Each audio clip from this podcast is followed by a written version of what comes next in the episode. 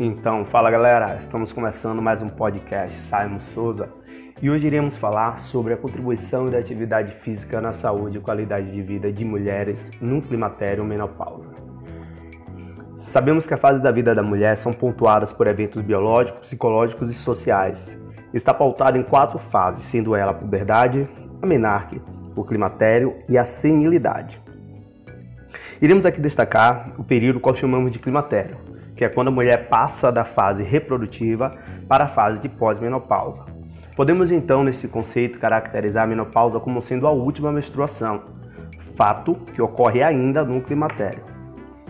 Vale salientar que, segundo o Ministério da Saúde em 2004, o climatério, é, climatério menopausa não é uma doença, e sim uma fase da vida da mulher. A maioria passa por ela sem apresentar queixas e sem necessitar de medicamentos. Outras apresentam sintomas de intensidade variável e que são geralmente transitórios. Ainda segundo o Ministério da Saúde, o climatério é estabelecido por uma fase etária de 40 a 65 anos de idade.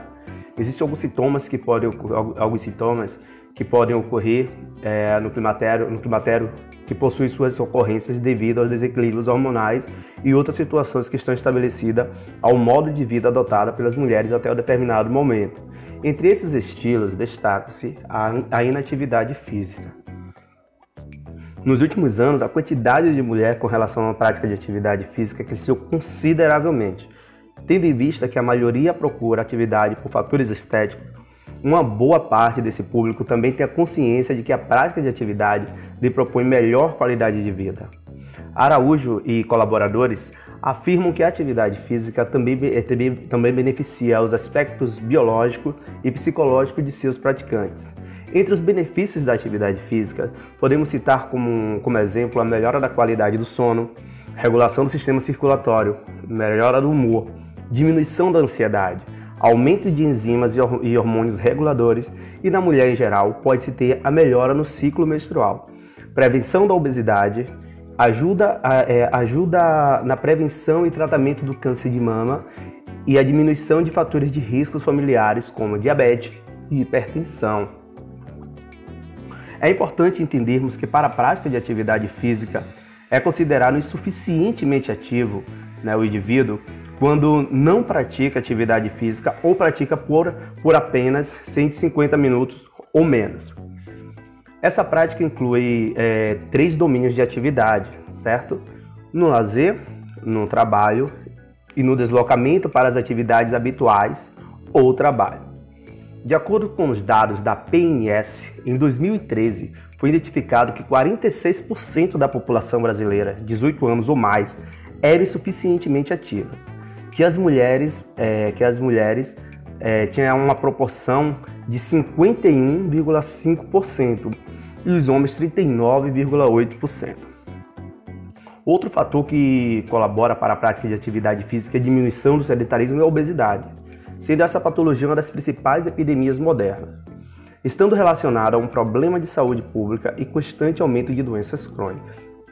Lorenz e colaboradores definem a obesidade como é, o excesso de peso nos diz, desculpe, nos diz que o excesso de peso é particularmente mais prevalente entre o sexo feminino. Estima-se que aproximadamente 30% das mulheres ocidentais adultas, em especiais nos anos que seguem a menopausa, são pontuadas, são portadoras de obesidade.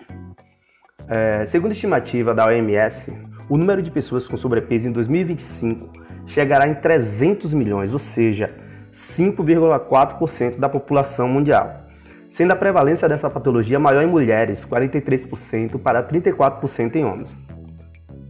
Que Nobel né, e colaboradores, em 2017, nos diz que nos últimos, nos últimos 30 anos a, as prevalências de sobrepeso e obesidade têm seguido um ritmo crescente, sendo que a obesidade se destaca no grupo de doenças crônicas não transmissíveis, pois a mesma traz consigo fatores de risco para outras patologias, como a hipertensão e diabetes. Então, seguindo essas informações, passamos a analisar com mais afinidade a importância da atividade física para mulheres que estão no climatério menopausa. Entendemos que o exercício físico e a educação em saúde são importantes componentes no tratamento da obesidade. Contudo, entendemos que uma prática regular de atividade física traz a seus adeptos inúmeros benefícios, como a diminuição de risco de doenças coronarianas, doenças cardiovasculares, diabetes, obesidade e osteoporose. Lembrando que atividade física corporais foram eleitas como áreas temáticas prioritárias para a implantação da, P, da PNPS, é, onde se reflete a importância de viver ativamente como fator de proteção da saúde. É importante mais aprofundamento nessa temática. Sugerimos novos estudos de formas a esclarecer e levar para o público envolvido a importância da atividade física, seus benefícios e a necessidade de orientação adequada para que, para que se possa trabalhar é, no nível de prevenção. Obrigado por, por terem ouvido o nosso podcast, agradeço e breve estaremos de volta com mais um dos nossos conteúdos. Até mais!